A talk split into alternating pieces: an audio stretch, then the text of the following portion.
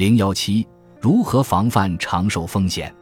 我们在前一节发现，人的寿命是随机的，这种认识使退休规划更加困难，因为我们无法提前确知何时会去世，我们需要准备多久的资金。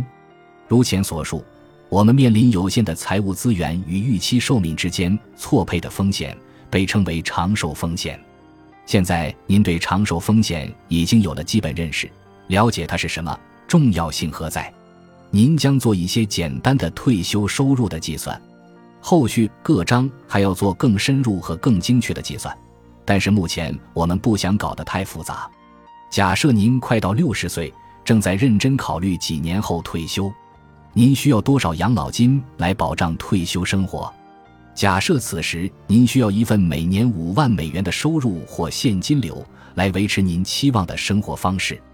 在未来，各章将考虑收入、所得税、通货膨胀等其他因素，进行更加仔细的分析。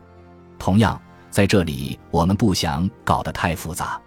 继续分析我们的例子：如果您在退休后生活四十年才去世，您需要大约五万美元的四十倍，即二百万美元的养老资产，暂不考虑利率、投资收益、货币时间价值等因素。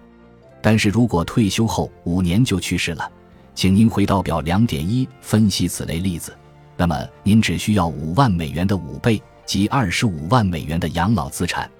如您看到的情况，您需要几百万美元和几十万美元之间的差异很大，而这两个数字都有其合理性。此处存在一个问题，在最终结果出来之前，您不清楚您是需要大的数字还是小的数字。如果您在开始退休前就能读到您的讣告，就可以非常轻松地规划您的财务方案，不过这只是想象而已。